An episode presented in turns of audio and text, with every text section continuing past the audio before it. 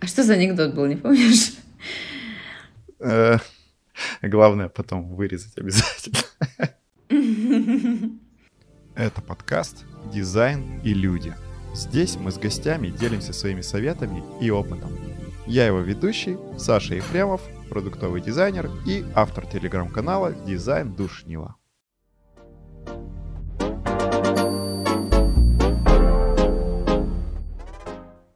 Со мной сегодня Джулия Искандарян, продуктовый UX UI дизайнер, специализируется на геймификации и консалтинге проектов. Сегодня мы поговорим о том, что значит работать на иностранном проекте, какие бывают клиенты за рубежом и как взаимодействовать с командой. Еще поговорим о том, как найти проект или команду за рубежом и на российском рынке. Обсудим дизайн-дривен подход при разработке продуктов, Занырнем в геймификацию и ее необходимости на том или ином продукте. И душевно поговорим о смысле работы дизайнера и о том, когда нужно отказываться от проектов. Все тайм-коды и ссылки можете найти в описании, а мы начинаем. Окей, смотри, я тебя уже представил, но, может быть, еще что-то чуть-чуть хочешь о себе дополнить, рассказать маленечко. Слушай, ты меня так подробно представил, что я не знаю, что добавить. Правда. Слушай, расскажи, чем сейчас вообще занимаешься, как у тебя жизнь, как проекты поживают. Я вот слышал то, что ты, получается, ты говоришь, что ты независимый дизайнер, я правильно, да, понимаю? Независимый дизайнер? Ну, да. Мне нравится это название. А кто сказал? По- по-моему, ты написала. Типа, когда мы с тобой общались, сказала, я независимый дизайнер. И мне прям понравилось название. То есть я слышал мультидисциплинарный, там, всякие разные независимые, звучит офигенно. Ты знаешь, я, пожалуй, поменяю свою шапку профиля в Инстаграме. Независимо, мне нравится.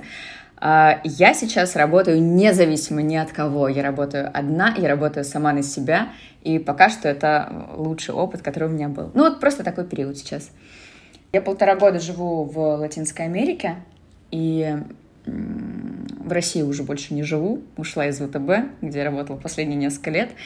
И так как я сюда переехала, мне нужно было здесь искать какую-то такую работу — которая будет и в часовом поясе правильном, и учитывая, что я совершенно не знаю испанского, это был тот еще челлендж, поэтому сначала я нашла работу в международной компании удаленно на английском, но потом, когда я закончила там работать, я поняла, что вот он, а, мой шанс заниматься консалтингом только с теми проектами, которые мне очень-очень нравятся и очень близки.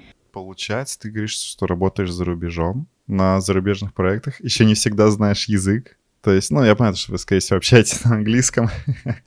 а что, ты, что такое, вот, опять же, консалтинг международных проектов? Ну, консалт... последнее время консалтинг у меня в основном российских проектов. Так почему-то получилось.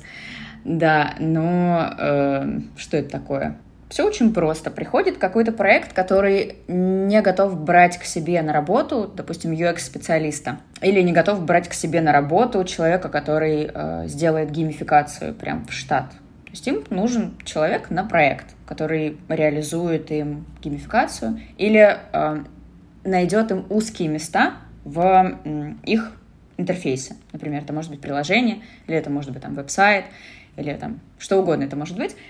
Они говорят, у нас вот здесь плохо, у нас здесь, кажется, завален онбординг, у нас здесь, кажется, вот в покупку мало кто доходит, помогите. А, и я прихожу, как такой а, пекарь-лекарь, и говорю, сейчас мы все решим. Делаю какое-то количество разных тестов, смотрю, что у них не так, и в конце выдаю им а, список лекарств. Вот. Как это все можно пофиксить? Я даже в 90% случаев вообще не прикасаюсь к конкретно фиксиню. Просто я даю свою такую аналитику, э, свой, свой консалтинг по их э, продукту. Потом они могут найти дизайнера, который стоит, например, дешевле, там какого-нибудь медла или там джуна, в зависимости от того, какие есть финансовые возможности у проекта, и, или уже со своим внутренним дизайнером это делать. Чаще всего это какой-то внутренний дизайнер, который просто не обладает прям такими компетенциями в сфере там, геймификации или user experience и так далее. Слушай, я на самом деле, когда в ЕПАМе работал, у нас, ну, как бы были тоже такие позиции, что именно были консалтеры, то есть, как бы, да, ребята, которые действительно заходят на проект, ну, условно, там, пару недель каких-то они работают, отрабатывают, а дают свои рекомендации, уходят, да, и после них приходят там, ну, менее мачурные, будем так говорить, дизайнеры, ну, и как бы выполняют остальную работу. Вот, но это все равно было всегда внутри связки примерно одной компании, ну, я как бы не так много с такими ребятами, опять же, общался. Подскажи, пожалуйста, а вот как-то встречается как какое-то, ну, не отторжение, но какой-то, может быть, негатив или какая-то прохлада со стороны, опять же, команды дизайнеров? То есть, ну, в российском сегменте в целом я не так часто встречал консалтеров, вот, но как бы знаю, что за рубежом это, ну, будем говорить, достаточно частая практика. Вот расскажи, пожалуйста, да, встречалась ли с какими-то прохладными, так сказать, ребятами? Нет, честно говоря, я ни разу не испытывала никакого негативного опыта ни с российскими командами, ни с э, зарубежными командами, и не в компании, в которой работала. Вообще ни разу, даже нисколечко, только поддержка, только э, респект и желание вместе сотрудничать. Ну и чаще всего я работаю одна, то есть большую часть работы я делаю самостоятельно, а в связке с там, каким-то ключевым продуктовым лидером а, команды. И в основном я общаюсь с продуктологами или даже там с владельцами бизнеса или там, их заместителями и прочим. Тем, кто непосредственно вот, занимается продуктом. Поэтому нет, никогда не было никакого негатива. Но, на- наверное, был негатив, знаешь, когда? Но это не в мою сторону. Когда я только пришла работать в ВТБ, а, там был как раз такой проект «Трансформация» это называлось, а, когда ВТБ пригласили ребят из McKinsey консалтить их по поводу, ну, вот этой вот трансформации. То есть из такого, ну, ВТБ же он достаточно консервативный банк, долгое время был. А потом вот они стали в, в, в технологии, там, в experience, в команды, вот это вот все.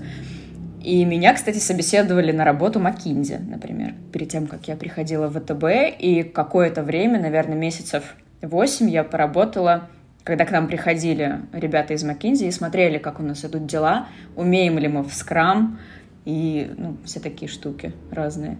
И внутри команды, конечно, ребятам это не нравилось, особенно там а, продукт-оунерам и так далее. Они, конечно, ненавидели вот это вторжение, но я лично не сталкивалась, нет. Потому что меня зовут по запросу. То есть у них появляется запрос, они ищут помощь, и эту помощь предоставляю, и наоборот, мы друг другу идеально подходим. Блин, так-то очень интересно, если честно, опыт взаимодействия там, да, с иностранными компаниями. Вы, получается, там тоже на английском взаимодействовали, у них какие-то были, э, типа, российские ребята? Ну, у меня был проект, э, ну, то есть прям full time, где я работала. Там понятно, что все были ну, это непонятно. Э, мы там общались только на английском, там был, э, было, не знаю, там 110, наверное, человек сотрудников. И это было так здорово, потому что все сотрудники были из всех точек мира. То есть в основном это были там, британцы, американцы из Латинской Америки. Но было огромное количество людей из Индии, из Азии, из разных стран, там, японцы, бразильцы. И, конечно, вы общаетесь на английском. Хотя было много, кстати, ребят из э, России, из Бело- Беларуси, из, Укра... из Украины. Все время боюсь неправильно предлоги поставить. Вот. А так, ну, есть, э, бывают команды часто. Меня в основном вот сейчас находят э, русские ребята, потому что я никаким маркетингом, никаким продвижением вообще не занимаюсь. И просто в какой-то момент я открываю Телеграм, и там ждет меня сообщение, типа вот, вас порекомендовали, можно с вами как-то посотрудничать. И в основном это, конечно, сейчас русские ребята или стартапы, которые корнями э, из России, и они, допустим, там, сейчас где-то в Штатах, там в долине пытаются получить какие-то раунды. И как раз-таки перед вот этими вот раундами или перед продажей бизнеса, кстати, тоже очень часто бывает. Например, Smart Reading, например, проект. Это summary книг всяких разных, обычно бизнесовых или по саморазвитию. Достаточно популярный, кстати, сервис и в России, и там в ближайшем зарубежье. А, перед тем, как продать этот бизнес, они меня попросили прийти и помочь им с, ну, со всеми проблемами, такими наиболее э, бросающимися в глаза, справиться. Типа там сделать классный анбординг, убрать все UX э, все вот эти узкие места, узкие горлышки бутылочные, расширить и вот такой запаковка перед продажей или перед тем, как получить раунд, пойти к инвесторам. Вот, да. А результатом твоей работы получается, я так понимаю, ну, как бы понятно, что всегда он какой-то примерно разный, ну, то есть не всегда одинаковый. Вот, но я так понимаю, в основном это какая-то там условная презентация, либо какой-то там большой отчет, да, что вот у вас там условно на таких-то там таких-то страницах или в таких-то таких-то сценариях вот такие такие такие гэпы, их типа надо бы пофиксить, и там, возможно, еще какая-то критичность, да, я так понимаю. Да, да, обычно это э, большая презентация, я, как правило, делаю сайт, на ReadyMag с анимацией красивой и прикрепляю несколько табличек с респондентами, если я проводила UX-интервью, если я проводила там юзабилити э, research и, всякие разные product development ы, то это табличка с э, именами респондентов, с ключевыми идеями, с ключевыми проблемами и моими рекомендациями по их устранению. Если это геймификация, то это, как правило, вместе с визуалом, а, вся система там, уровней, рейтингов открытых, а, вся концепция и да, несколько на выбор разных возможных а, визуалов, как это можно реализовывать. Ну, вместе с анимацией, потому что где-то это очень важно, прям такие детали. Ну, да, как результат, презентация со всем-всем-всем-всем-всем. Слушай, ты сейчас так классно рассказала, так интересно, и мне ну, как, как раз ты сказала про геймификацию, и, ну, вот тут я сижу передо мной еще темы, план, и я прям по это, знаешь, по играм стою, у меня там 50 путей, и мне в каждой охота зайти, потому что про все охота поговорить, все послушать. Я такой, блин, что выбрать, что выбрать. Вот. Но да, да, да, давай попробуем придерживаться все-таки плана, потому что все слишком интересно, я боюсь, мы просто 5 часов будем говорить, этого бы не хотелось, что мы с тобой устанем. Но очень интересно. А, но давай поговорим про международные проекты. А, хотелось бы поговорить о том, чем они отличаются от российского сегмента, потому что, ну, вот я тоже работал в международном, у меня как бы сложилось какое-то свое впечатление, но хотелось бы послушать а, твое мнение, то есть какая разница в них. Как интересно, как интересно. Ну, мой опыт, главное, что меня просто поразило фантастически. Я первое время не могла понять вообще, что с этим делать. Как, как, как в такой, в такой конъюнктуре существовать. Это полное отсутствие насилия в коммуникации. То есть вот прям совсем ноль, никакого.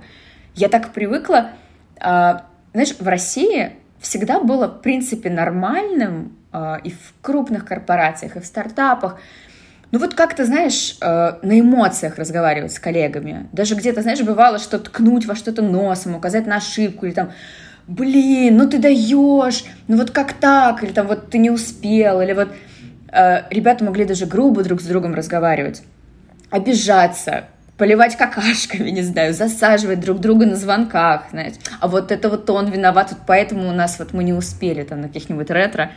Э, ну вот, или знаешь, руководство во многих компаниях, даже некоторых тебе знакомых, они чувствовали себя настолько на, на Олимпе сидящими, что они спускали вниз э, плепсу не то, что даже какие-то требования, а вот приказы. О, это ужасно, да, я знаю. Да.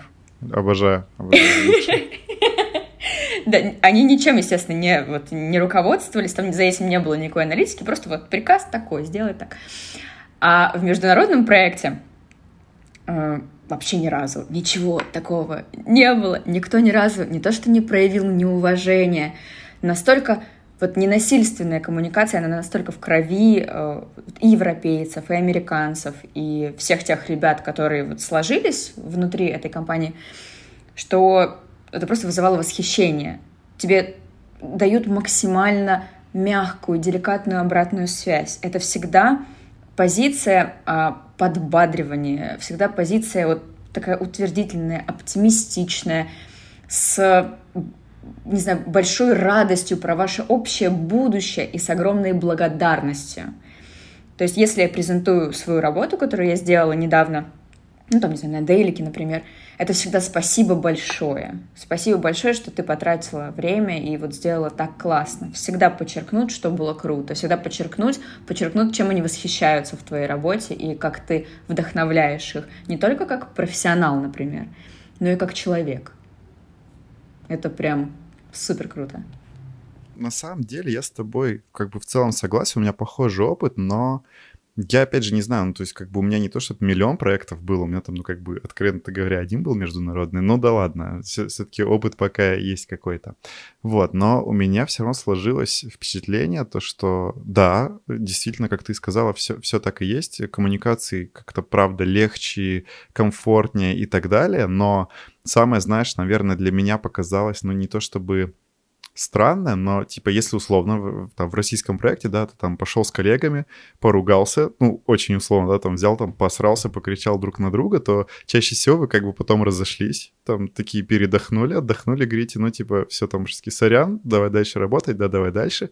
А здесь, если ты очень условно посрался с кем-то, то тебе никто никогда не скажет, что ты, типа, поступил нехорошо, но потом напишут на тебя условно какой-нибудь там фидбэк, и тебя могут спокойно снять с проекта, практически так же молча, как ты и зашел. То есть сказать, ну, все, извините, вы нам не подходите. Ну, то есть со мной такого не было, но вот у меня прям, правда, был пример, что у нас там а, один коллега, вообще, так сказать, без имен и так далее, там несколько там раз условно пропустил там какие-то дейли, потом несколько раз профокапил задачу, и как бы когда у нас начальник говорил, ну, там, наш ПИО, а вот он, опять же, там был изначально американец, то ты знаешь, такое ощущение, как будто именно как бы тоже надо понять, как с ними работать, потому что с ними по-другому. То есть вот когда тебе говорят, типа, да, ты хорошо все сделал, ты понимаешь, что тебя действительно похвалили, и говорят, ну вот как бы, знаешь, еще было бы вот это прикольно сделать.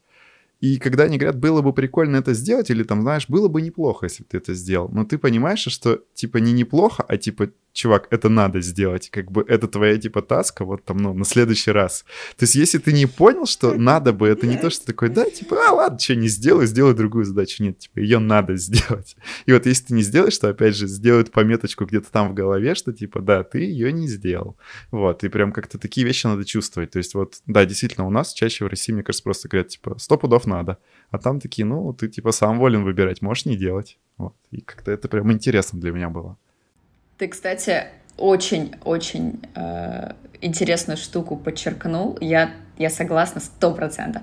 Я вообще э, как-то не, не выкурила вот эту штуку. Я вообще не понимала, что вот это было бы неплохо, типа, что это означает, что это, ну, точно должно быть сделано, иначе капец. Вот.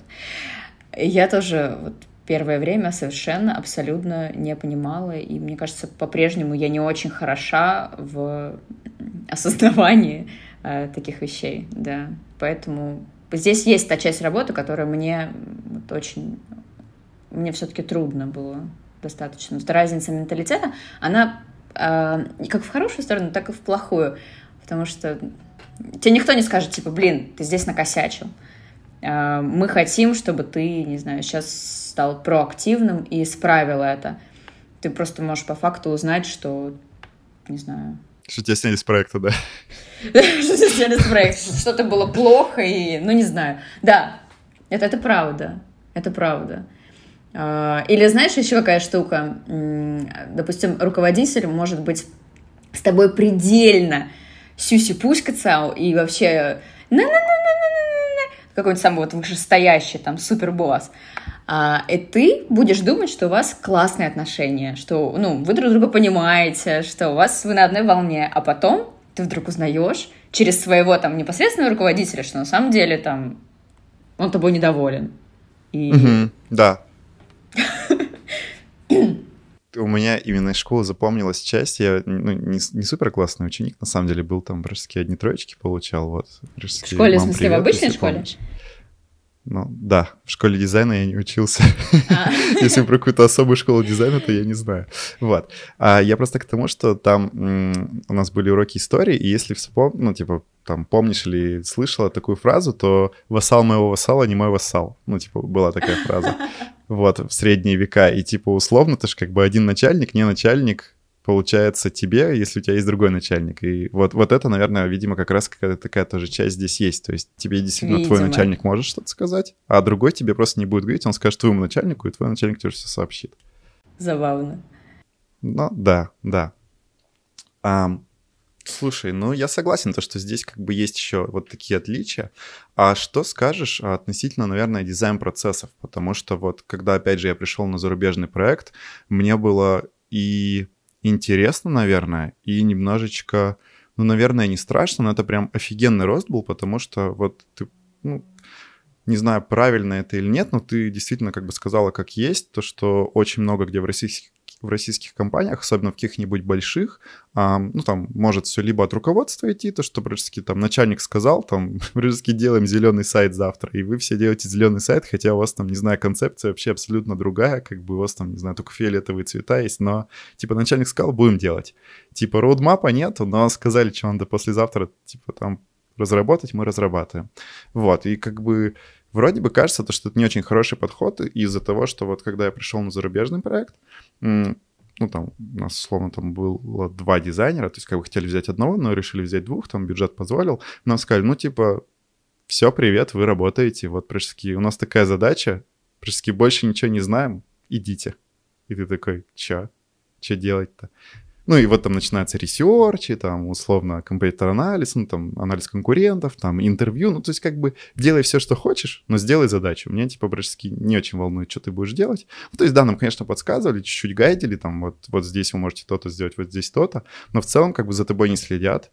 У тебя, да, есть какие-то там тайм, таймлайны, когда ты должен что-то предоставить, но в целом как бы в остальное все время вот ты предоставлен сам себе. И это было очень интересно, и очень интересно то, что именно дизайнерам а, отдавалась очень большая роль. То есть если вот, опять же, на российских проектах ты смотришь и условно там, ну, есть аналитики, которые там сначала эти все бизнес-требования описали, пришли и сказали, что вот практически так надо сделать, и вот, ну, не то чтобы не волнует, но как бы, опять же, ну, в общем, хотелось бы, чтобы дизайнер чуть раньше был там на этап раньше или хотя бы вместе с аналитиком зашел и имел, так сказать, такую же там базу знаний, примерно как аналитик то вот здесь как раз мы пришли, даже еще аналитиков не было. То есть у нас был PO и были дизайнеры. И мы собирали начальное понимание, мы простраивали roadmap, мы простраивали там, словно фичи, которые мы там а, через год зарелизим. То есть даже уже может и проект от этого там не быть, он не продержится год, но у тебя есть действительно большой roadmap, и ты понимаешь, когда ты будешь что работать, и там, условно, ну, разрабатываешь какие-то прототипы с, с идеей того, что придет разработка, ты будешь уже на два месяца впереди,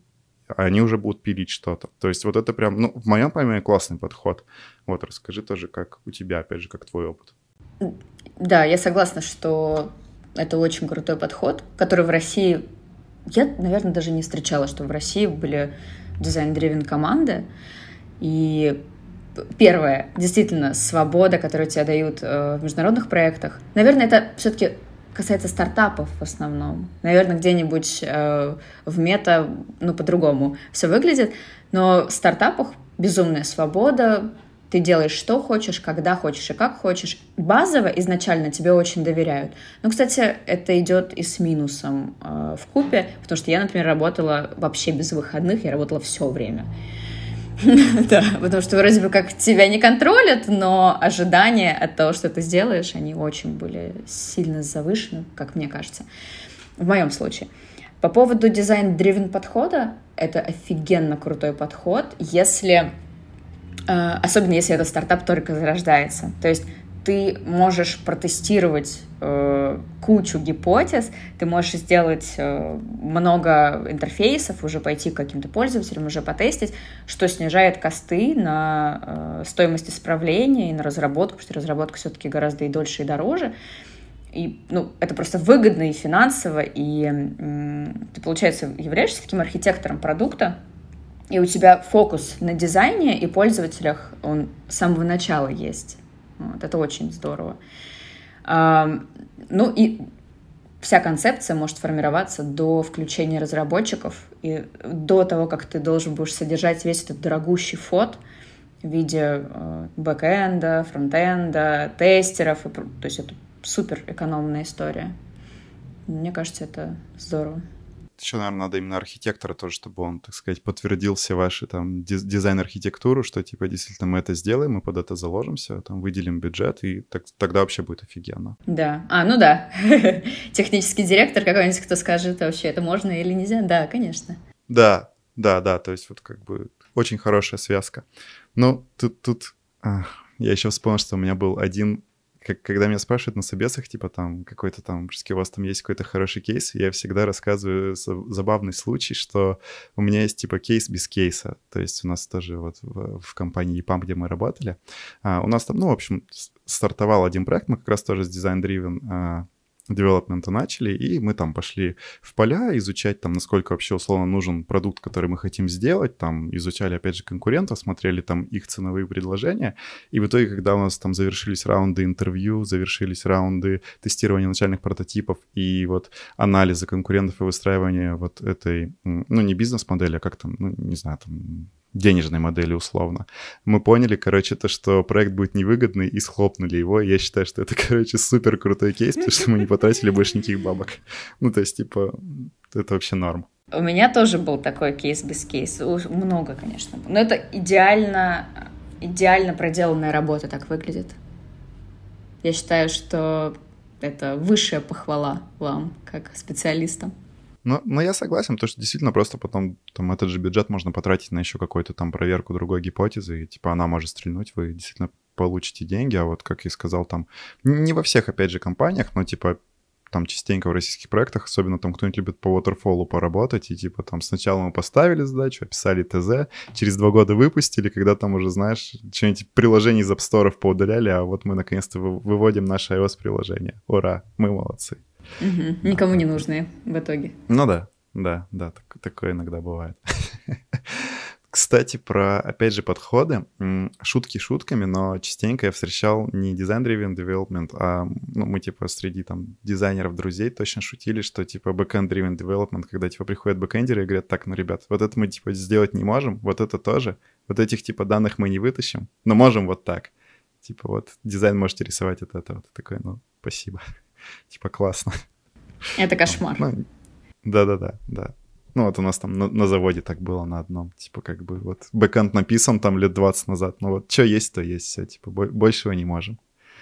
Знаешь, в каких-то случаях с этим, наверное, можно мириться. Я думаю, что первый случай, когда это очень сложная какая-то бэкэнд работа, и когда она существует уже много лет, какая-то специфическая, не знаю, какое-то реально э, программное обеспечение для сельскохозяйственной техники. Вот. Или когда это B2B бизнес. В B2B, в принципе, не так важно, какой у тебя пользовательский опыт. Если тебя спустили эту программу, твои начальники, ты просто ей там на своем комбайне и пользуешься. Поэтому там действительно со своим дизайн-дривен подходом можно э, пойти э, покурить. А если ты ну, на самом, на самом начале не знаю, и закладываешь э, какую-то какую-то ориентацию на пользователя, то это важно. Плохо, когда у проекта есть продуктовый подход, но при этом может прийти бэкэндер и сказать, я так не могу сделать. Вот. Или фронтендер тоже, типа, я не могу так сделать. А, на моей последней работе как раз э, в международном проекте а, ну, такого не то, что не могли сказать люди, это было, ну, недопустимо. Это означало расписаться в собственной э, некомпетентности, в собственной, не знаю, в собственном непрофессионализме. Потому что нам наш э, дизайн-босс э, говорил, вы придумываете, что хотите. А как реализовать, это мы уж потом решим. Вот. Вы себя не ограничиваете никак. Мне так было необычно и непривычно с этим подходом, потому что я привыкла все свои решения соотносить с кодерами всегда.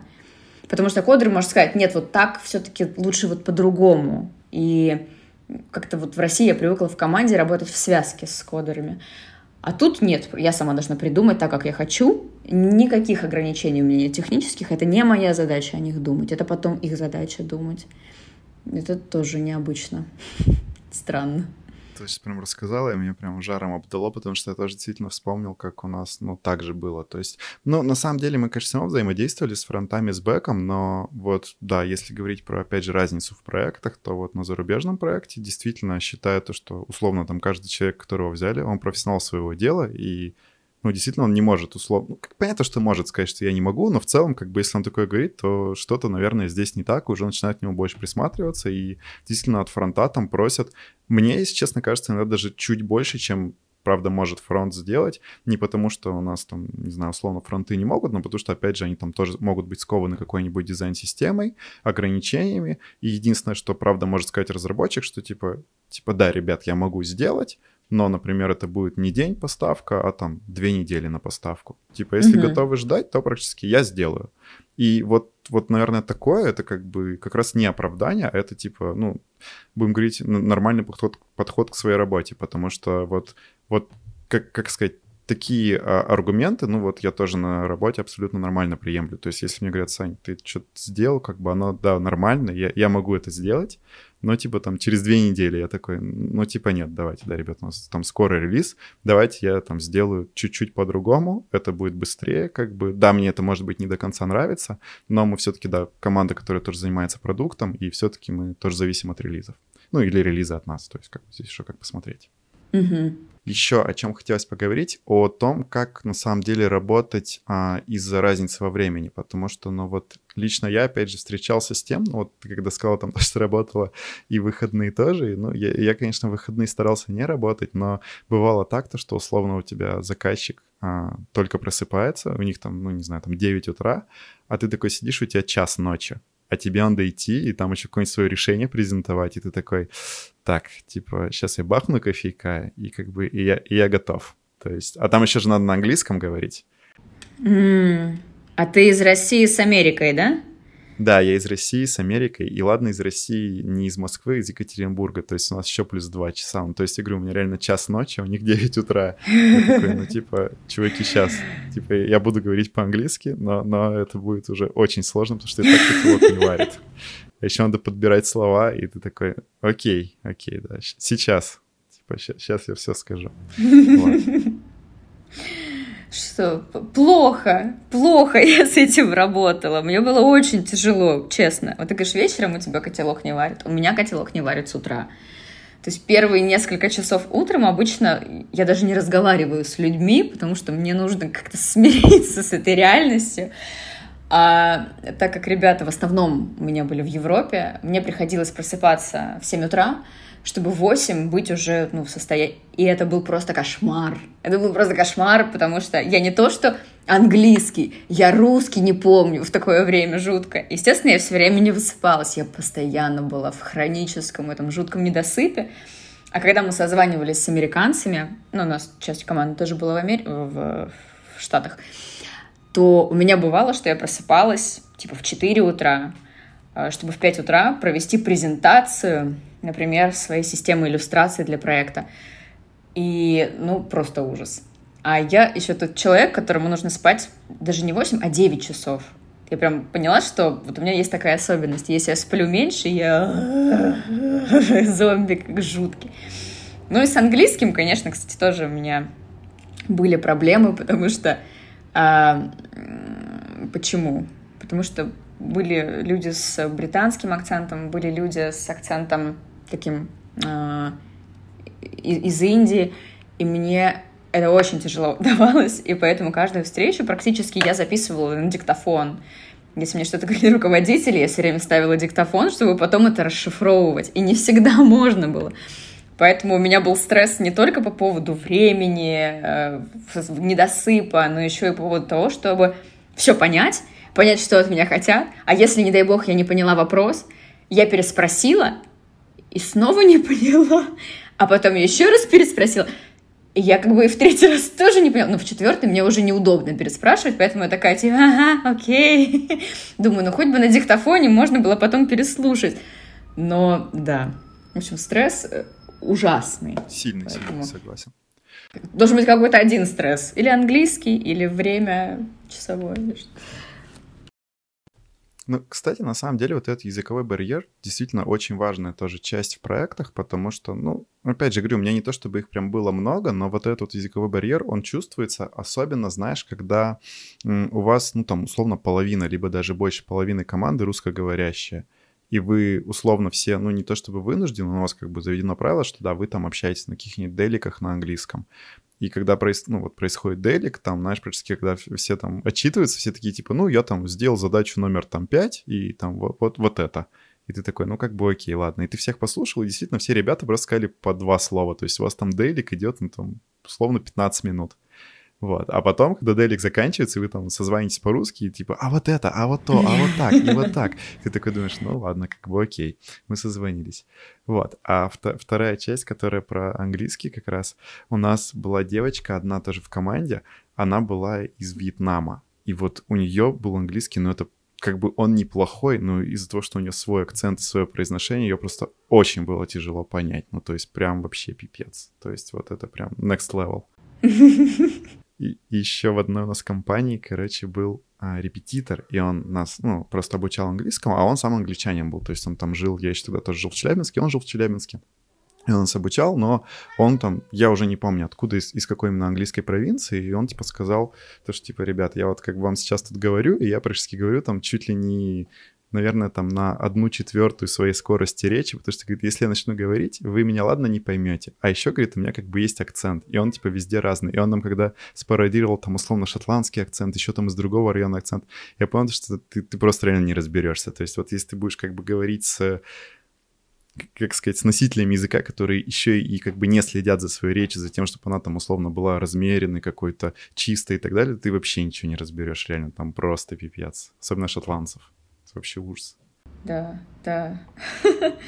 Мне подруга еще рассказывает, она а, работает в большой четверке, вот она релацировалась из Москвы в Торонто. И у них очень много ребят в офисе из Индии. Ну, изначально из Индии, они уже много лет работают в Канаде. И э, она вообще ничего не понимает.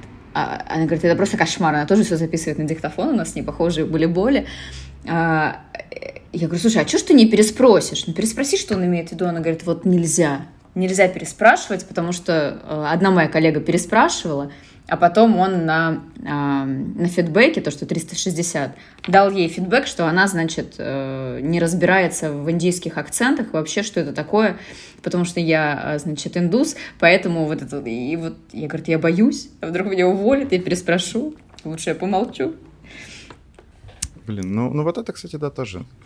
Ну, ну это корпорация какая-то, корпоративная история. Я думаю, в стартапах такого не будет. Угу. Я, кстати, корпорация, корпорация, я, я как раз вот в начале одного из стартапов, ну вот как раз того самого, а, ну там тоже у нас какой-то был дейлик практически, и я там какой-то анекдот рассказал и затронул там условно одну из культур, и ну типа все, все посмеялись, особенно там, знаешь, что из России, Украины и Беларуси, они там просто типа, в голосину поорали условно. А потом мне начальник написал, что, типа, говорит, как бы, ну, типа, шутка, говорит, конечно, смешная, но нет, но не нужно. Ну, то есть хорошо, что, ну, очень такой, будем говорить, спокойный. То есть, на самом деле, наверное, меня уже могли бы снять. Вот, но он говорит, не надо. Вот, я говорю, хорошо, все, больше не буду. Ничего себе. Ну да. Смотри, вот ты опять же, да, сейчас работаешь за рубежом, а, ну и я так понимаю, то, что, окей, ты, наверное, может быть, не так часто ищешь какие-то зарубежные проекты, но тем не менее у тебя в любом случае больше опыта, чем у меня и, наверное, чем, я думаю, большей части наших слушателей. Расскажи, пожалуйста, вообще, как все-таки искать а, проекты за рубежом, как искать, возможно, компании, то есть как бы тут уже по твоему усмотрению, где у тебя больше опыта, на что стоит обращать внимание, а, там, какими, не знаю, сертификатами стоит заручиться или еще что-то, потому что у меня вот есть знакомые, которые переезжают, и они прям подтверждают свое образование, например, то есть как бы вот оно котируется условно. Ну, либо хотя бы просто то, что у тебя есть бумажка о том, что ты все-таки получил высшее образование. Вот. Угу. Это, да, это зависит от страны и зависит от э, компании со стартапами, как правило, нет такой канители. То есть ты просто работаешь, там, не знаю, по какому-нибудь договору э, подряда, и просто каждый месяц тебе продляют, чтобы не было вот этой истории, что, знаешь, тебя не могут уволить, и они должны тебе кучу денег заплатить. Стартапы крутятся как могут. А если ты прям вот релацируешься, там, не знаю, в Airbnb, то, конечно, да, в Канаде, допустим, обязательно нужно подтверждать свой э, диплом, э, и тебе без этого не дадут э, ВНЖ, а где-то, например, в Уругвае не нужно. Это зависит конкретно от страны. И, ну, кстати, да, зависит от страны. И сейчас же вот эта еще история про налогообложение двойное. Нужно еще посмотреть, какая дружественная, недружественная страна и выбирать себе страну, а, которую ты можешь себе позволить, чтобы не платить, там, не знаю, и в России налоги, и там налоги. А, как искать работу? У меня есть супер классный лайфхак, я бы его так назвала, который мне помогает э, всегда. Э, и он звучит так. А, сделайте ваш собственный сайт. И сделайте его очень круто. Если вы сделали свой собственный сайт, в который вы положили свои самые классные проекты и классно их расписали, если вы сделали там чудесную анимацию, если вы выложили там свою самую лучшую фотографию, и если вы на этом самом сайте и на мобильной версии его, и на версии для планшетов, и на десктопной продемонстрировали, как вы можете работать, то вам больше не нужно ничего. Вот так звучит моя рекомендация. Если у вас классный сайт, вы вот все эти этапы собеседований, которые часто бывают в международной компании, вы первые три части вот проходите с этим сайтом. Когда я просто, а, как правило, когда ты скачешь с работы на работу, как это было со мной в России, времени на то, чтобы сделать свой сайт, никогда не было. Ну и к тому же ты как-то приходишь, и часто по рекомендации, часто как-то просто в фигме показываешь, что ты делал. Потому что ну, нет ни времени, ни денег между чтобы, не знаю, выделить себе пару месяцев, нужно сделать сайт. Но когда я его сделала, я поняла, что э, это панацея для поиска работы абсолютная. А, от количества откликов на мою вакансию возросло в какую-то просто алгебраической прогрессии, или не знаю, какое здесь применимо. А, наверное, нет, не применимо. Короче, во много раз. А, у меня получается из, допустим, пять собеседований, из пяти собеседований у меня три оффера. А, одна компания посчитала меня overqualified, а другая компания, ну вот, перестала отвечать. И я связываю это с э, веб-сайтом. Да. Поэтому все, это и в России, и в, за рубежом, и везде. За рубежом хорошо работает LinkedIn, писать в компанию, которая тебе нравится – что ты хочешь пособеседоваться на позицию и писать прямо HR из этой компании, и вот. Так, то есть, давай так, и в России, что ли, надо свой сайт делать? У меня просто все еще, если честно, нету. То есть ты прям советуешь? Да я прям... Это лучшее. Почему я раньше про это не знаю? Это лучшее, что можно сделать. Я на HeadHunter опубликовала свою вакансию, и я откликалась на компании, которые мне интересны.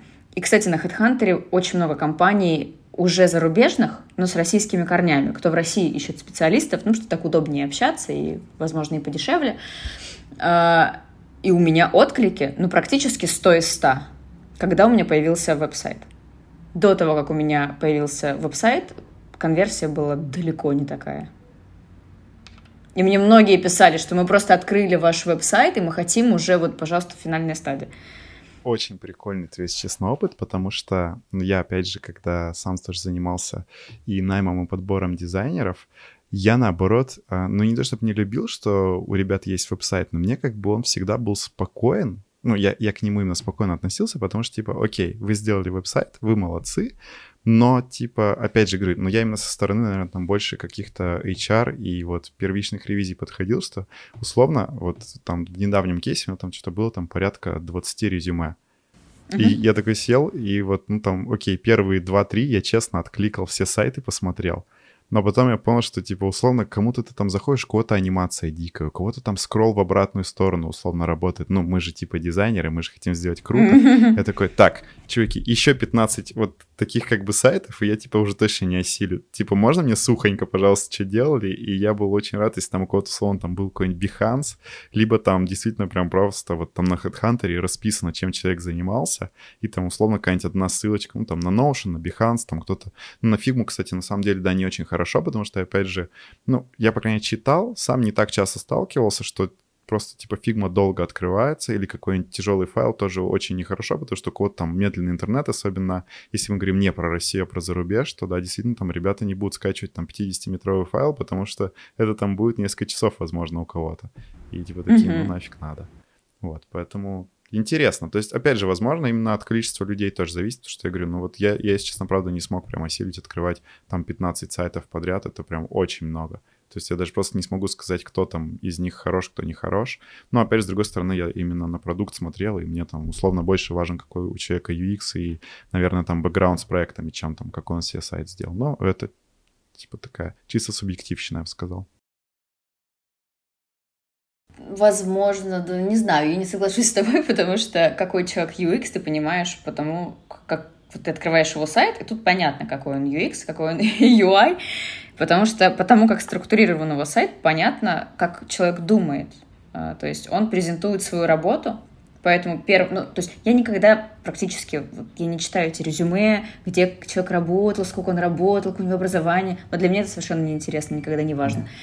Мне важно, вот по факту, умеешь ли ты думать, что нужно другому человеку, который будет пользоваться твоим продуктом. Что нужно тому, кто переходит на твой сайт? Ему нужно ну, увидеть ну, какой-то, не знаю, визуально э, подходишь ты или нет, потому что есть ну, разные проекты требуют разного ну, какого-то эстетического наполнения, что ли. Это, это тоже важно. И ты видишь, первое, матч у вас или не матч. Ты видишь, вот человек сразу положил туда какие-то social proof свои. А, не знаю, видео с конференции, допустим, какие-то ты видишь там, не знаю, награды или премии или что-то еще. -то. Ага, так, это уже, это уже кое-что. И ты видишь это сразу в первую секунду. И, в принципе, уже в этот момент ты принимаешь решение, мне интересно дальше или нет. И потом ты видишь, не знаю, а, вкладку там «Работы мои», открываешь проект и видишь, как человек расписывает этот проект, на котором он работал. Если он расписывает, там, не знаю, по пирамиде Минта, да, вот сначала несколько строк в общем, что получил. Потом ты видишь, он пишет результаты. Я проработал в компании, там, не знаю, два года, за два года я увеличил количество, не знаю, пользователей в два раза благодаря такой механике. Думаешь, так, человек понимает, что я хочу видеть. Я хочу видеть результат, который он привнес в компанию. Угу. Все, продано. ну, да. Да. Ну, то тоже хорошо. Кстати, да, я сейчас вспомнил то, что я же как раз на твой сайт тоже заходил, смотрел, и ну, как бы, окей, там, я не сильно буду изучать твои проекты, потому что я тебя не ханчу, но вот, вот эта часть, где ты как раз сказала про выступление, действительно очень классно, потому что это запоминается. То есть как бы ты заходишь, смотришь, такой, а, да, прикольно, типа, Джулия здесь выступала, и типа, и вот здесь что-то у нее есть, такой, ну, типа, да, это запоминается, короче, вы, выбивает из какого-то стандартного шаблона там 50 кейсов подряд. Поэтому это классно. Ну, да. И так как я специализируюсь на геймификации, то я с точки зрения геймификации делала то есть я хотела, чтобы он ассоциировался максимально с игрой, такой олдскульный, и это тоже решает, потому что если ты хочешь человека, который умеет делать геймификацию, то да. Так, наверное, вот. Там звездочки, что ли, попинал или что-то такое в начале. Там, ну, я не помню, что-то там можно с чем-то повзаимодействовать. Тоже было прикольненько. Монетки можно собирать, как в Марио, да? Да, да, да, да, да, может, монетки я вот как бы вот тут не очень помню. Но, но да, да, было правда прикольно. И отсылочки тоже я в целом понял. Вот, э, это классно. Давай, кстати, поговорим про геймификацию. Вот я так понял, что ты прям на ней собаку съела, специализируешься. Откуда это выражение? Да не знаю, я из Кореи. Кошмар.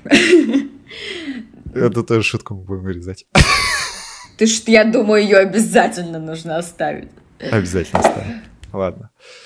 Тем не менее, вот смотри, да, давай дам тебе более такой интересный кейс. Вот у нас сейчас а, есть проект внутри компании, где я работаю, и у нас, ну, как бы один из планов — это сделать геймификацию. Вот. И в целом, ну, как бы я чуть-чуть изучал тему, но я, естественно, не профессионал в геймификации, как бы я понимаю основы, наверное, больше я понимаю геймификацию в играх, если честно, чем в интерфейсах. Но как бы я понимаю тоже, для чего это можно делать, как это можно делать, я уже не очень понимаю. И какие-то, наверное, этапы тоже не знаю, какие бы стоило провести. Ну, как бы кроме каких-то стандартных там дизайн-подходов. Вот, но с другой стороны, я тут, опять же, читал очень интересную статью Димы Ваницкого. Это как раз там, по-моему, там типа Head of Design EPAM, ну, может быть, сейчас уже нет, я как бы не очень помню.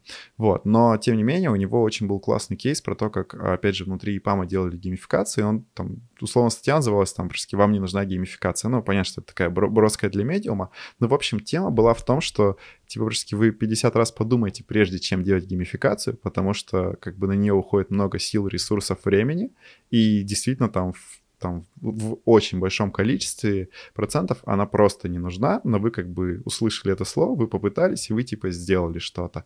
И вот как бы как опять же понять, что все-таки тебе действительно нужна геймификация на том проекте, а ты не просто делаешь что-то по прикольчику, потому что, о, вау, это же надо попробовать. Слушай, ну тут, э, как и, наверное, в, кажд... в любой сфере нашей жизни и работы, все просто должно начаться с вопроса «зачем?». Mm. Ответив «зачем?», тебе нужна геймификация. Вот конкретно. Какая цель? Что вы хотите? Ну, то есть первое, что нужно сделать, всегда спросить себя «зачем?». Какая у меня задача стоит? Для чего конкретно мне нужна геймификация? Какую проблему с помощью геймификации э, мы пытаемся решить? Так, мне, мне надо отвечать? Ну, мы можем на примере твоего кейса, например.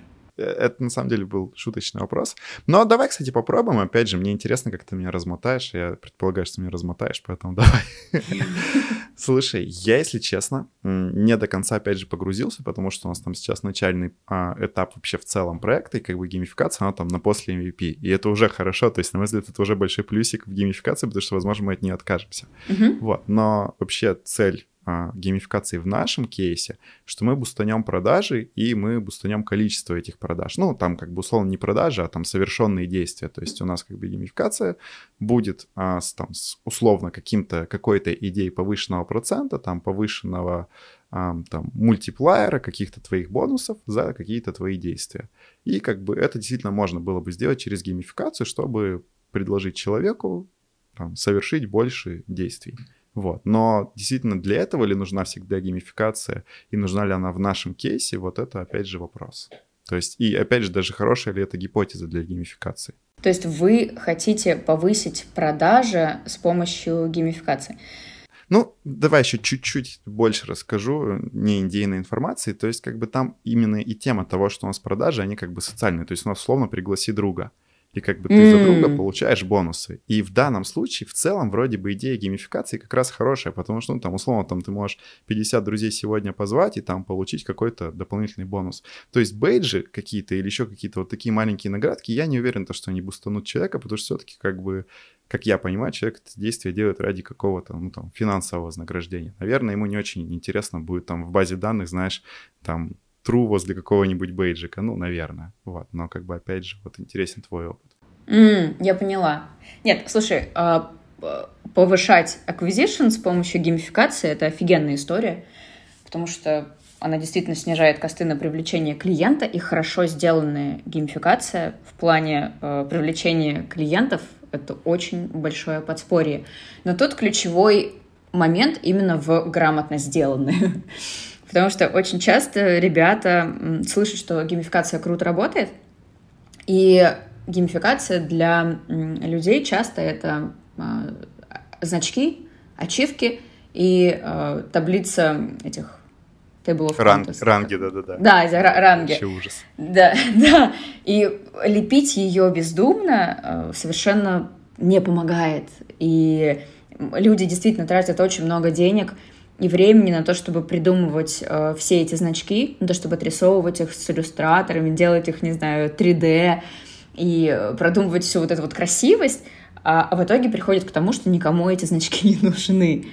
Поэтому тут очень важно просто идти по, э, по шагам. И первое, как вот ты сейчас уже определил, да, что вы хотите сделать с помощью э, геймификации. Я, я думаю, геймификация работает в этом смысле и заработает офигенно, и она будет большим, как я уже сказала, подспорьем. То есть ты определяешь э, э, цель, там, не знаю, привлечение клиентов. Дальше очень важно определить э, конкретные метрики, которые, э, которые в итоге покажут Э, работает ли эта геймификация так, как э, вы хотите, и как именно она работает.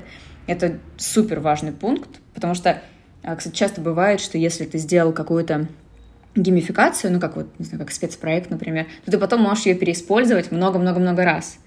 И вот эти э, цифры, они дадут тебе информацию о том, как ты потом в следующий раз можешь еще улучшить. Если она в этот раз уже сработала хорошо, потом ты можешь ее переиспользовать и еще бустануть, там, не знаю, в три раза. Очень крутая штука. Поэтому, да, нужно определить эти метрики обязательно, по которым вы будете... То есть мы делаем геймификацию, мы хотим э, бустануть количество клиентов, которые к нам придут, и мы должны выделить эти метрики, которые мы считаем сейчас самыми важными.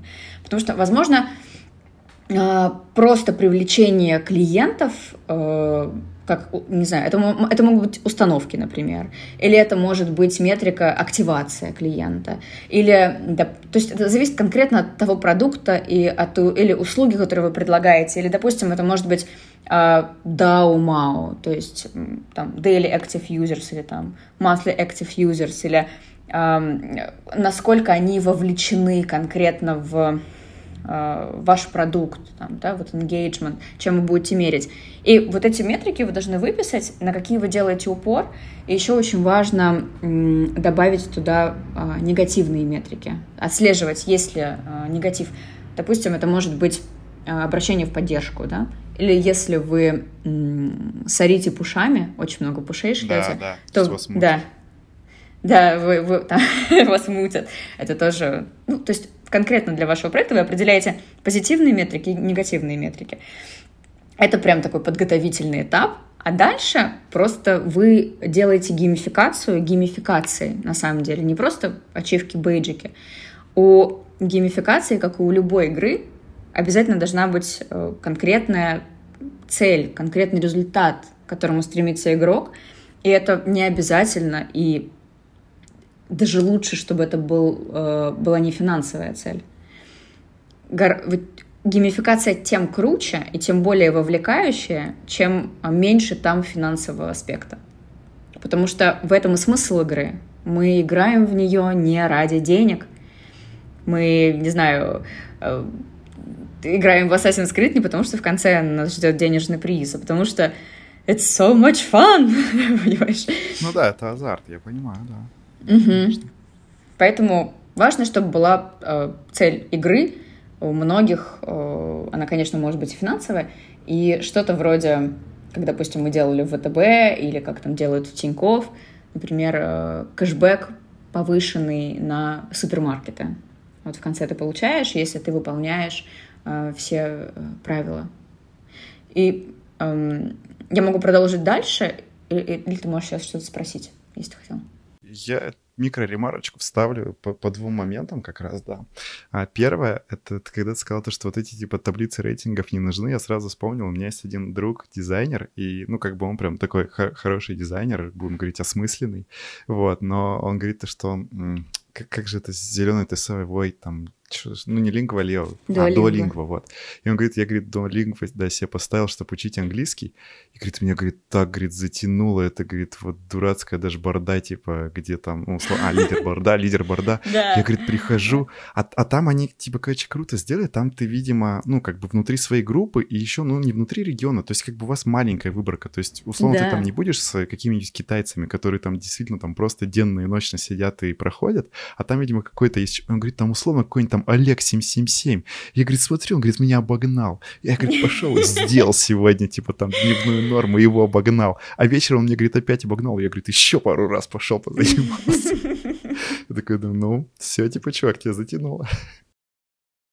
Это, это очень крутой пример, как вот этот лидерборд внедрен э, в контекст, где есть цель. То есть у меня есть цель выучить язык, и э, у меня есть следующая цель, ну там есть м, такие типа челленджи, что тебе нужно возвращаться каждый день, например.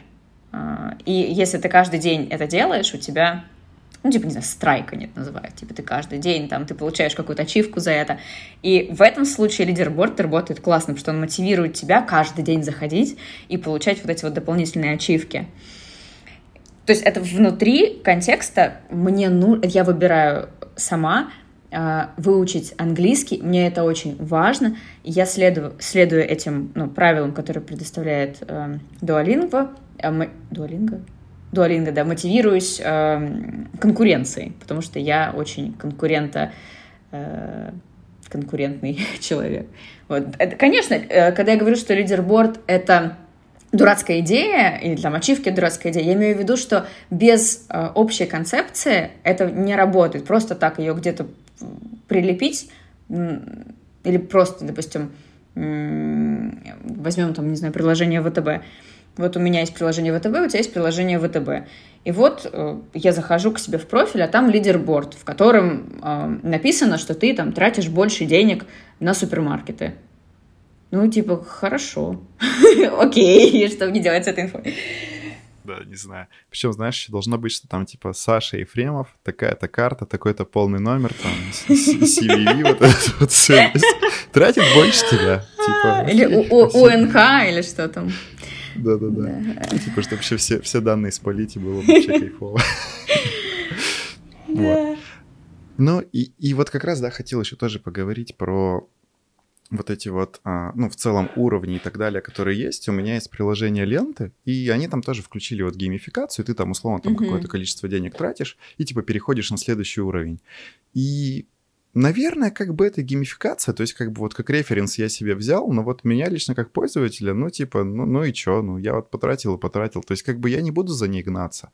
То есть вот Типа я там даже на кассе в спортмастере там лишние 50 рублей не потрачу, чтобы получить дополнительные 100 бонусов, потому что я просто знаю то, что я их там, ну просто они меня сгорят. То есть я как бы ими не буду пользоваться, я не буду каждый месяц покупать новые кроссовки там за N денег, чтобы типа вот радоваться, что, ой, я накопил бонусы, но, но я просто знаю, что они сгорят через 3 месяца, а я через 3 месяца не пойду. И также в ленте, то есть как бы я купил, что мне надо, я потратил там примерное количество денег по своей корзине, но я типа не хочу mm-hmm. докупать больше, чтобы типа на следующий уровень перейти. И чё?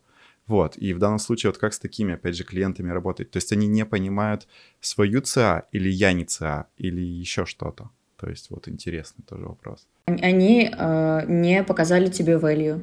Вообще вот эта механика про последовательное разблокирование чего-либо, или вот про такой вот комбо, или вот про страйк, это вообще достаточно творческая история. Ее чаще всего используют, знаешь, когда?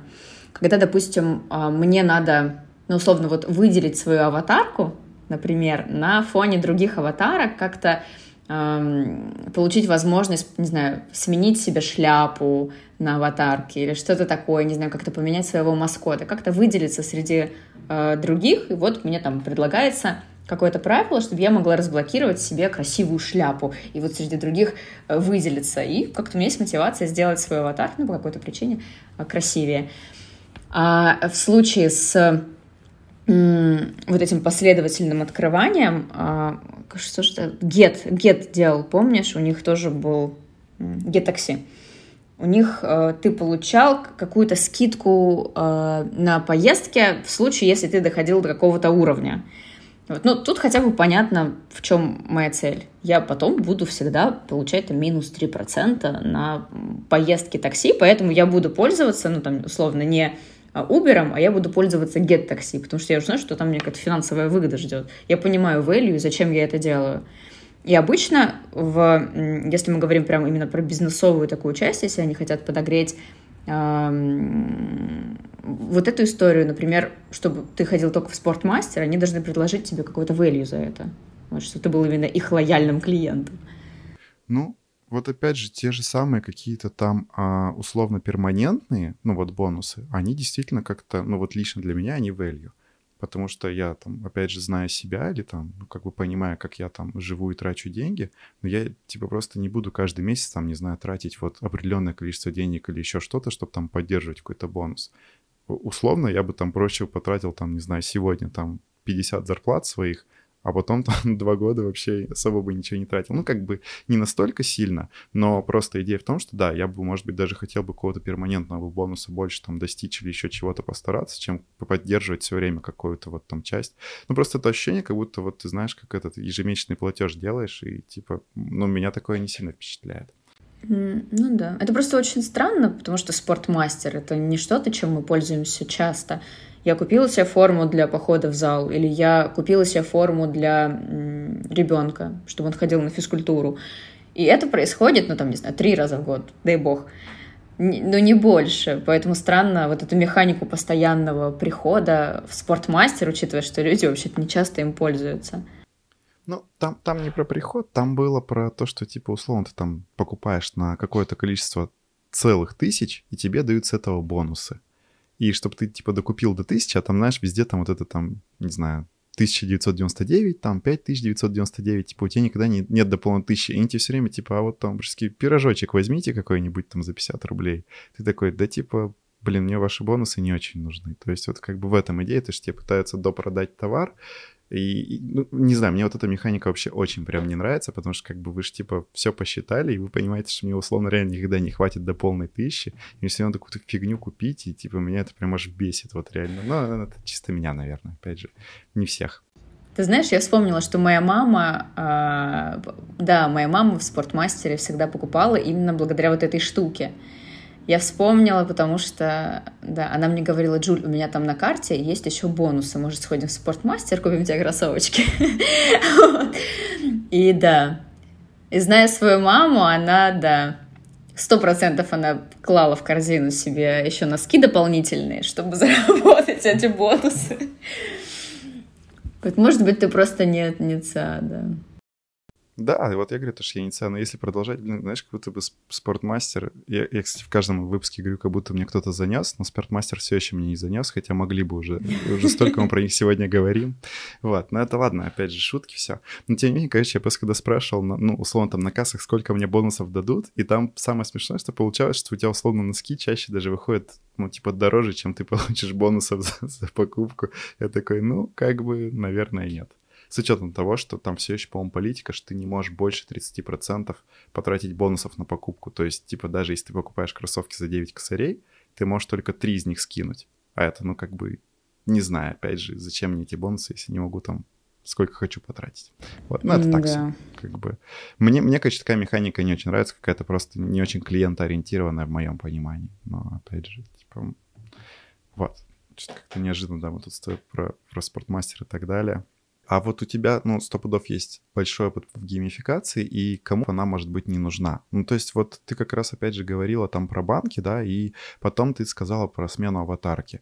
И вот, ну, опять же, у меня нету данных, но там, например, в Телеграме я понимаю то, что большое количество пользователей там захотят какую-нибудь анимированную аватарку, либо там возле аватарки какой-то статус и готовы даже за это 300 там рублей в месяц платить. Ну, то есть вот я, например, плачу, но не только ради аватарки и так далее, но как бы вот я, например, плачу, хотя, ну, честно, там Телеграм не так много дает, но как бы он более или менее социальный. То есть если там завтра Сбер, Тинькофф и ВТБ все вместе даже мне предложат за 300 рублей анимировать свою аватарку, я это делать не буду, потому что у меня нигде и нету аватарки. То есть вот как бы, опять же, под какие проекты сто пудов может не подойти геймификация. Ну, то есть понятно, что, опять же, есть edge кейсы, но, наверное, у тебя есть какие-то примеры. Сейчас я отвечу на твой вопрос про то, кому может не подойти геймификация, но я хочу завершить ответ на свой предыдущий вопрос. И просто хочется, да, два главных последних пункта тоже сказать про то, как построить геймификацию, которая будет работать. Эм, я уже сказала, что это цель игры обязательно должна быть понятной, и должен быть конкретный результат, к которому стремится игрок, он должен чувствовать в нем value. Это обязательно должны быть правила, которые устанавливают понятные ограничения, как ты можешь достичь эту цель, иначе это будет не по фану. И система обратной связи, что дико важно, чтобы тот интерфейс, тот контекст, где ты играешь или где ты занимаешься геймификацией, чтобы он сообщал, насколько участник близок к достижению своей цели, чтобы была вот эта индикация, чтобы понимать, где игрок находится. И, ну, конечно, нужно добровольно в этом участвовать. Недобровольное участие в геймификации, оно только снижает мотивацию. То есть я сама должна захотеть поучаствовать в этой программе, поучаствовать в этой геймификации, установить это приложение Duolingo и конкурировать с Сергеем 777. Вот. Это хочу прям зафиксировать, потому что э, без этого не заработает. А если э, отвечать на твой следующий вопрос, кому не нужна геймификация, ее можно применить практически э, везде, честно говоря. Если сделать грамотно, можно применить практически везде. То есть если тебе нужна виральность, если тебе нужно, чтобы как можно людей, э, как можно больше людей узнали о продукте или о какой-то акции, или о новом продукте в твоей экосистеме, это геймификация. Если тебе нужно, да, тоже уведомить уже текущих клиентов, э, не знаю, еще о какой-то фиче, если тебе нужно э, привлечь больше пользователей в не знаю, количество установок повысить, это геймификация. Если тебе нужно, чтобы твой lifespan пользователя был больше, это геймификация. Если тебе нужно повысить лояльность, это геймификация. в огром... То есть, но она просто для каждого конкретного случая, она м- должна быть своя собственная. И, конечно, вот аватарка в банке не нужна. Тебе не нужно выделяться в банке. Наоборот, тебе нужно как можно меньше, чтобы кто-то про тебя знал. А если это социальная история, если мне нужно выделиться в чате, если мне нужно каким-то образом выделиться на карте, например, например, у меня был кейс приложения бартера, сервис, который предлагает услуги за услуги. То есть, условно, я хочу маникюр, а я могу делать груминг животным. И я открываю большую карту, я вот вижу, какие люди какие услуги предоставляют. Но кто-то на этой карте может выделить свой дом маникюра условно какими-то дополнительными значками.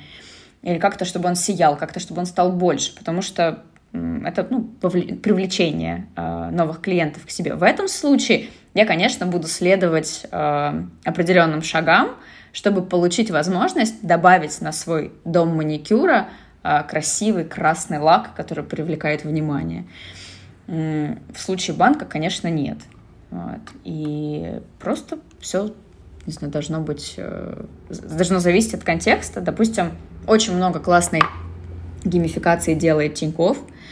А, тоже зависит от, от цели. Допустим, они хотят, эм, чтобы больше людей узнало про э, Тиньков. А, не знаю, про вот новую какую-то фичу, которая у них там есть. И они думают, так, что сейчас в тренде, например?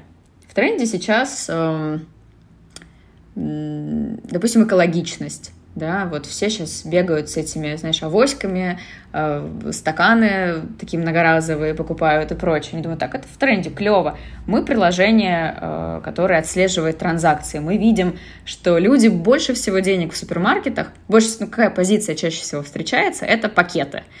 Вот. В каждой покупке практически есть пакет. И вот они такие, блин, давай сделаем геймификацию, э, купи пакет. Ну, на самом деле, не купи. Вот. И если там человек в течение четырех недель ни разу у него не пробивается в чеке пакет, да, то есть он ходит со своей какой-то авоськой, мы предложим ему там кэшбэк 5%. Вот мы хотим, чтобы пользователи узнали, что он, они могут установить кэшбэк на определенную категорию, например. И люди в этом участвуют, они об этом говорят, в ТикТоке появляются видео типа «Галя, отмена! Надо убрать пакет!» Вот. И, и появляется шумиха, люди узнают про то, что можно поставить эти кэшбэки разные на разные категории внутри приложения. Они становятся более экологичными, они растут над собой. А, пуши присылает э, все время Тиньков, которых там хвалит за то, что вы там целую неделю продержались без пакетов. А также вместе с этими пушами тебе уже какие-то маркетинговые пуши другие приходят. И Итого люди больше времени проводят в приложении Тинькофф и пользуются большим количеством продуктов, и чаще открывают э, там, э, страницу с э, всякими разными акциями и предложениями. Ну, в общем, любая геймификация, грамотно сделанная, работает. Просто есть люди, которые начинают тратить деньги на разработку новой монополии. И это, конечно, не опра... как это, цель не оправдывает средства. Вот. Я на самом деле как-то, мне кажется, даже чуть больше стал понимать геймификации, что типа, да, все-таки не все геймификации, что ачивка, бейджик и лидерборд, а вот твой пример, который ты сейчас, я так понимаю, что это выдуманный там из Тинькова, он действительно прям достаточно классный. То есть как бы вроде бы это и геймификация, вроде бы я ее и не хотел изначально, но вот ты сейчас рассказала, что ну, как бы, возможно бы я поучаствовал. То есть не факт, что поучаствовал бы, но как бы она достаточно легкая и добровольная, и очень такой будем говорить, низкий порог вхождения, что я, типа, легко в нее могу залететь и просто попробовать хотя бы. То есть там сильно единожды не пробив пакет, там мне может прийти какой-то пуш, я такой, а, ну, типа, ну да, почему бы и нет. То есть как бы, да. Ну и виральность повысится. Ты затронула как раз тему вот про, как же там сказал это, про обмен услугами, я, а про бартер, вот, да, про бартер услуг, и ты сказала там, ну, там, условно, про золотую подсветку. Я сейчас, а, опять же, вспоминаю, что, условно, там на Авито ты можешь пойти и купить себе там, ну, продвижение объявления, там, пускай он mm. там золотой каемочкой там будет, но это же не геймификация. То есть, нет, это бы, не геймификация, нет. Да. Но, но вот как бы условно-то казалось, что похоже. Просто в одном кейсе, получается, ты должен что-то сделать, чтобы это получить, а в другом это просто продвижение объявления. То есть как бы делать ты ничего не надо, кроме того, как деньги занести. У геймификации у нее есть правила и есть цель конечная, что мы хотим получить. И есть как-то система обратной связи, то есть с тобой это приложение или там этот сервис, он как-то взаимодействует. И вот я, как участник приложения про бартеры, я вижу, что если я буду выполнять определенные действия, которые вот я вижу, там есть уровни, например, а, переходя на каждый следующий уровень, я открываю себе какую-то клевую там ачивку, вроде там, не знаю, короны над моей аватаркой, и я понимаю, что это привлечет ко мне больше клиентов, кому я могу сделать маникюр. И я понимаю, что если тогда так, я думаю, я хочу эту корону, потому что у меня будет больше клиентов на маникюр. Ага, что мне для этого нужно сделать? Так, для этого мне нужно пригласить подругу зарегистрироваться в этом приложении. Думаю, блин, клево, вот я Светке скажу. Я послала это Светке, оп, у меня открылся уровень, у меня появилась новая корона. То есть я делаю эм, как это, выгодные для сервис, выгодные сервису действия, и я получаю за это свою выгоду. И мы оба в этом процессе участвуем. Я, не знаю, э, апгрейджу свой аватар, я становлюсь круче как э, мастер маникюра, у меня появляется больше клиентов, и это геймификация. Просто заплатить за то, чтобы моя корона стала больше, это, ну, это услуга я покупаю услугу. Так, наверное, тоже можно делать. Ну, да, согласен. Слушай, а здесь как раз, опять же, хотел еще два вопроса задать.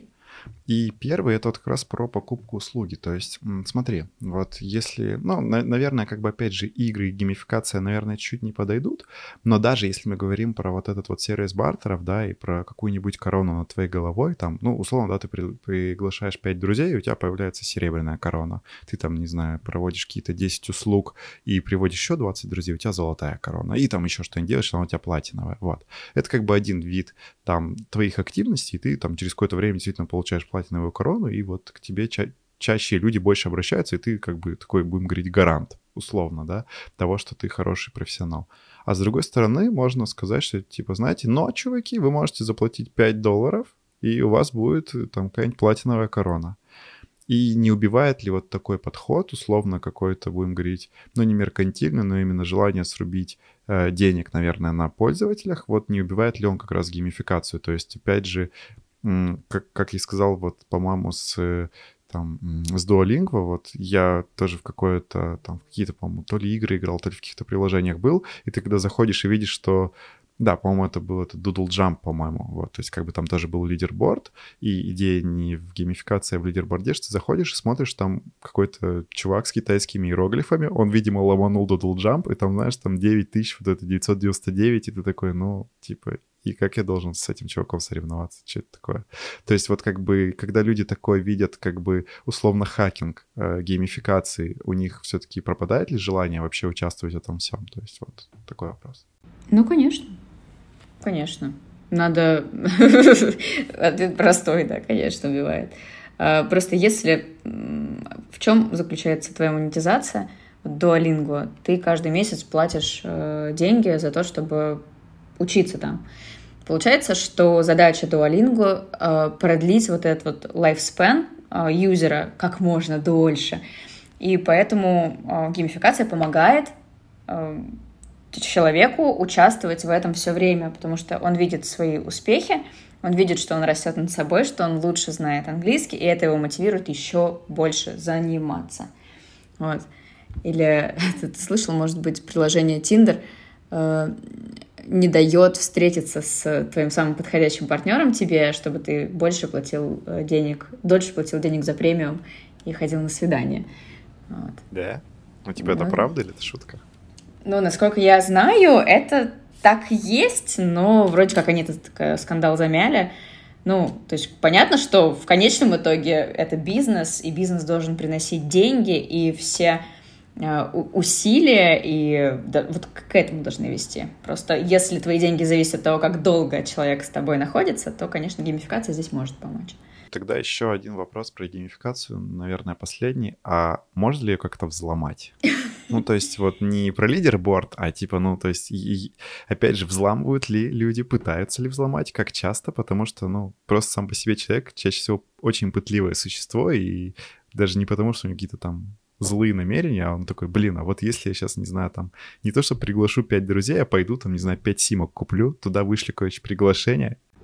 Ты знаешь, ты знаешь, да, да, я, я сейчас уже точно не помню, э, боюсь в деталях соврать, но у Тинькова была геймификация, то, что такая достаточно крупная очень. Она была очень многоступенчатая, и нужно было условно ну, совершать транзакции по своей карте в разных категориях. Например, сходить там в пять разных ресторанов. Нужно было там пожертвовать какую-то сумму благотворительному проекту. И, ну, получается, каждая ИП или там ООО, у них же есть категория. А, и просто Тиньков отслеживал вот эти категории, и если ты выполнял все действия, ты как бы вот переходил там на следующий уровень, выполнял все задания. И в итоге стали появляться группы ВКонтакте людей, которые, а, знаешь, кто-то регистрировал ИП, а, типа, не знаю, благотвор... на благотворительность какую-то. И все ему скидывали по одному рублю, а в Тинькофф это значило, что человек как бы эту категорию уже, ну, дан. Или э, в этой же группе писали, типа, а там тоже по условиям надо было сходить в какой-то музей или на какую-то выставку. А, и вот там чувак, чувак пишет, типа, ребят, я нашел, типа, самый дешевый музей, там где-то в Таганроге музей медведев, там, типа, 45 рублей за билет, и все начали покупать просто, чтобы эту ачивку а, получить и перейти на следующий уровень. Конечно, люди очень хитрые и пытаются хакнуть, и, и бывают часто с этим достаточно большие проблемы, знаешь, какая была проблема, допустим, у Тинькова? Блин, Тиньков, Тиньков сегодня весь день. Но у них просто очень классные ребята занимаются этим. Тиньков, спортмастер. У них была проблема, а нужно было... В общем, нужно было еще... А, там... А, а не, не проблема. Ачивка была привязана к категории зоомагазины или там ветаптеки или клиники ветеринарные если ты туда ходил, как бы несколько раз, у тебя появлялась какая-то ачивка, типа э, мой, а, мой самый прекрасный любимчик, там, я хозяин, э, собачий хозяин года или что-то такое, типа. И была ужасно неловкая ситуация, когда такая а, ачивка и такой пуш пришел девушке, которая только что ну, усыпила свою собаку. Блин, очень тупо. Видимо, дорого стоило, я понял, да. Окей, Окей. Смотри, еще хотелось с тобой поговорить о... Ну, понятно, что у всех были разные проекты, но бывают всегда какие-то проекты, от которых хочется отказаться. То есть вот э, я, как человек, если честно, ну, может быть, жадный, я практически ни от одного в жизни проекта не отказывался. Ну, то есть, прям, знаешь, там очень мало проектов, от которых я отказался. То есть, прям, я прям вижу то, что, знаешь, ну, прям проект, ну, ну, такой. То есть, вот он прям, вот я прям чувствую, что там, знаешь, не, не то, чтобы кинут меня, но прям, ну, ну, как бы очень велик шанс, что, что вообще даже не пройдет никуда. И там, типа, условно, я получу только предоплату. Ну, это еще было на фрилансе. Я такой, но, типа, но надо брать, короче. Ты сам ничего сидеть, ты без дела, надо брать проект. Вот сейчас я вырос, надеюсь. Вот. И я практически уже от всего отказываюсь. Но, наверное, это просто из-за какого-то именно ну, там, финансового комфорта и, наверное, из-за того, что просто у меня больше, а, наоборот, меньше свободного времени стало, и я как бы уже, ну, не буду за все браться. Но, тем не менее, опять же, иногда бывают какие-то проекты приходят, и ты такой думаешь, блин, как бы вроде бы это проект хороший, а вроде бы там, например, нету времени. Или ты, наоборот, располагаешь временем, но тебе кажется, проект так себе. И вот, опять же, нужно ли отказывать в проектах? Особенно, типа, если ты там не на постоянке где-то работаешь, а вот, ну, условно, на себя, да, работаешь. Ой, какой хороший вопрос. И как ты его хорошо сформулировал. Я слушала предыдущий выпуск твоего подкаста, где вы с ребятами много говорили про выгорание. И я для себя сформулировала, что выгорание, в моем случае, происходит тогда, когда я не чувствую смысла того, что я делаю. То есть вот это очень важное ощущение смысла, про, которое писал Франкл, может быть, ты помнишь, «Сказать жизни да», да, я читал. когда он в, в концлагере да, был. И он много писал там про то, что выживают те люди, которые понимают, зачем они живут и в чем смысл. Так вот, я много проектов у меня всяких разных было. Я поняла, что я чувствую себя счастливой, что я чувствую, как жизнь течет через меня только тогда, когда я вижу в этом глубокий смысл и вижу пользу, и вижу, что это может сделать мир лучше. Возможно, это как-то романтически звучит очень, но я поняла, что для меня это важно просто потому, что в противном случае я э, выгораю. Поэтому сейчас, когда у меня появилась возможность выбирать, я работаю только с теми продуктами, в которые я, во-первых, верю, и в которых я понимаю, что я могу принести пользу. То есть, если я вижу, как ты говоришь, что геймификация часто не работает, да, что вот меня просят, допустим, сделать геймификацию, которая не будет работать. То есть я понимаю, что я заработаю на этом денег, а, а также я понимаю, что это не сработает, я не буду за это браться. И у меня был последний пример, когда ко мне обратился проект, очень классный. Это некоммерческая организация, она такая э, достаточно известный проект, он против пропаганды себя позиционирует. И я подумала, что да, вообще-то звучит круто, и я могу здесь принести пользу. То есть я чувствую, что мой внутренний э, гуманист как-то здесь такой, типа, блин, это что-то очень важное, может быть, я могу в этом поучаствовать. И сейчас, ну, ни для кого не секрет, что внутри даже одной семьи там, в России многие разделились за и против, кто-то там очень много слушает Первый канал, кто-то нет, и очень большие конфликты в семьях большие проблемы в коммуникации, и люди там, отказываются друг от друга, отказываются общаться. И этот проект, он выработал э, такую методичку совместно с психологами, которая э, помогает дискутировать с э, своим оппонентом аргументами. То есть он говорит тебе словами из Первого канала, а ты ему отвечаешь вот, словами психолога и аргументируешь э, то есть нет, это не так, вот потому-то, потому-то. И этот проект достаточно большое внимание привлек, и у него очень много людей, которые помогают ему финансово, таких тоже известных. Но я, прежде чем дать свое согласие, буду я участвовать в этом или нет, я пошла к своим э, родным и разным родственникам, которые со мной э, противоположного, противоположной точки зрения, и я попыталась с ними подискутировать на эту тему, используя э, вот эти вот мосты из этого проекта. И это не сработало. То есть люди, несмотря на аргументы, которые были абсолютно объективными и фактически точными, продолжали гнуть свою линию и достаточно агрессивно. Я вдруг увидела, что э, невозможно переубедить человека, если он не сомневается. То есть это только еще глубже делает вот эту пропасть между вами. Я даже пообсуждала это со своим психотерапевтом и утвердилась в мысли, что если человек личностью своей всей сросся с какой-то определенной позицией, его невозможно переубедить. И я да, отказала проекту, потому что я поняла, что я могу сделать какую угодно геймификацию, но она просто не заработает и только сделает хуже этому миру, а насильственно навязывать кому-то свою точку зрения, мне кажется, не экологичным. Ну, тут что-то у нас, видимо, потихонечку подкаст этот перетекает в психологический. Вот, тем более Виктор Франкл, все дела.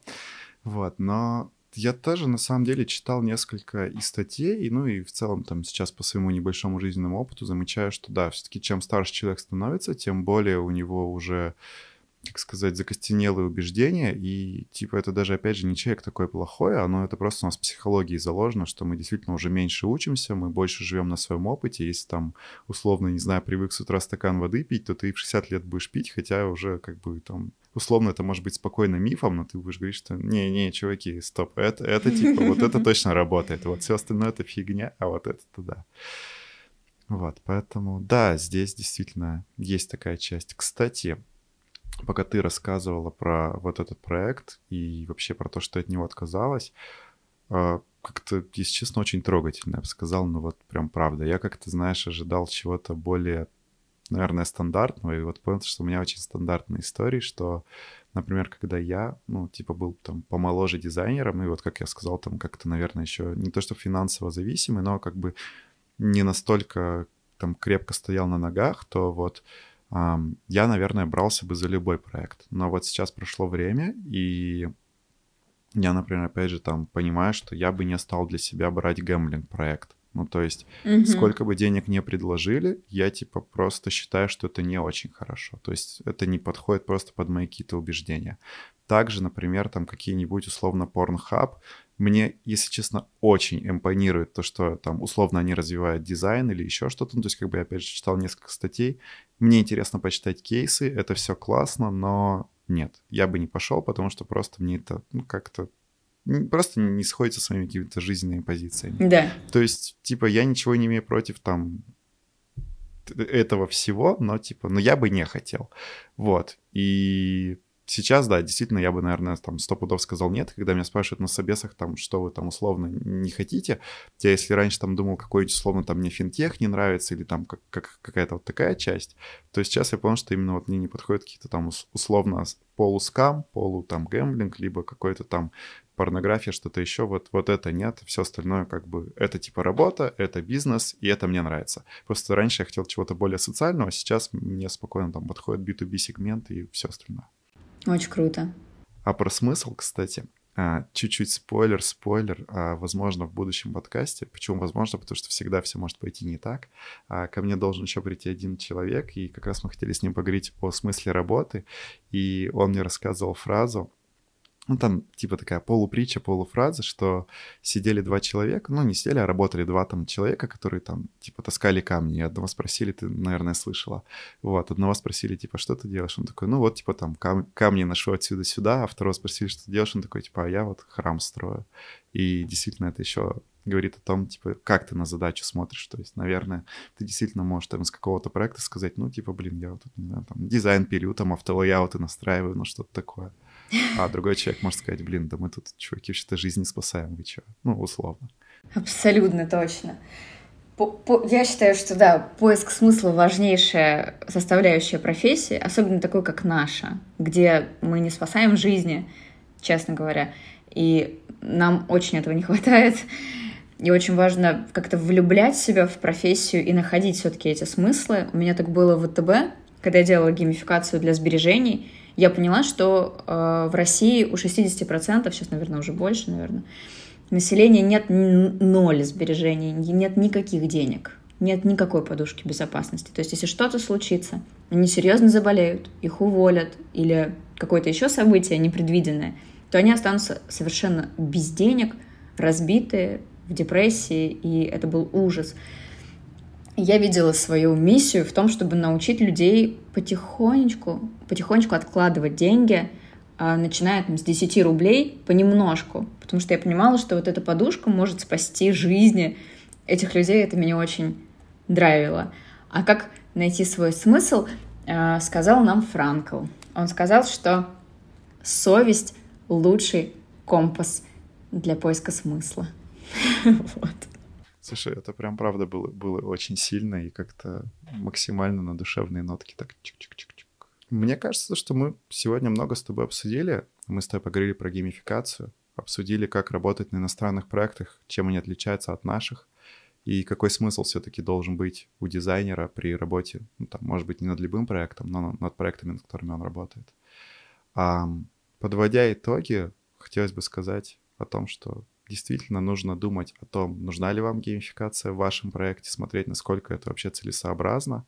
Также хотелось бы, чтобы вы вообще понимали, для чего вы делаете любой проект, который у вас есть, и понимали, как, какую он ценность несет в мир, либо не несет. Вот, то есть тут уже, опять же, смотреть вам. Ну, и, и действительно, опять же, есть разные люди, то есть кому-то, ну, как бы неважно строить храм, и, типа, он просто может спокойно делать свою работу. И, и это тоже хорошо, потому что, опять же, какая-то работа там или какие-то условно проекты, которые есть, наверное, они не такие душевные. То есть вот если мы говорим про какой-нибудь там а, бизнесовый сегмент, то, например, там делать а, какую-нибудь консоль для прокатки труб, ну, интерфейс консоли для прокатки труб, не кажется каким-то, знаешь, супер-мега душевным проектом, если честно. Вот. Но, тем не менее, он, правда, может помочь там каким-то людям или какому-то бизнесу. Вот, то есть, опять же, здесь надо смотреть. А, может быть, ты что-то тоже хочешь сказать, а, может быть, пожелать нашим зрителям? Я желаю э, нашим слушателям все-таки искать и находить этот смысл, и играть это так круто, и это так весело. И если можно сделать какой-то процесс, э, какой-то скучный или однообразный процесс э, забавным с помощью геймификации игры, давайте все-таки делать это. Потому что, потому что это круто и делает нашу жизнь гораздо веселее и счастливее. Супер. Кстати, я думаю, то, что надо оставить ссылочку на тебя, потому что вдруг нас будут смотреть и слушать серьезные люди, которые захотят сделать чуть-чуть более веселым их проект. С удовольствием. Мы говорили с вами о дизайнах и людях. Всем пока-пока.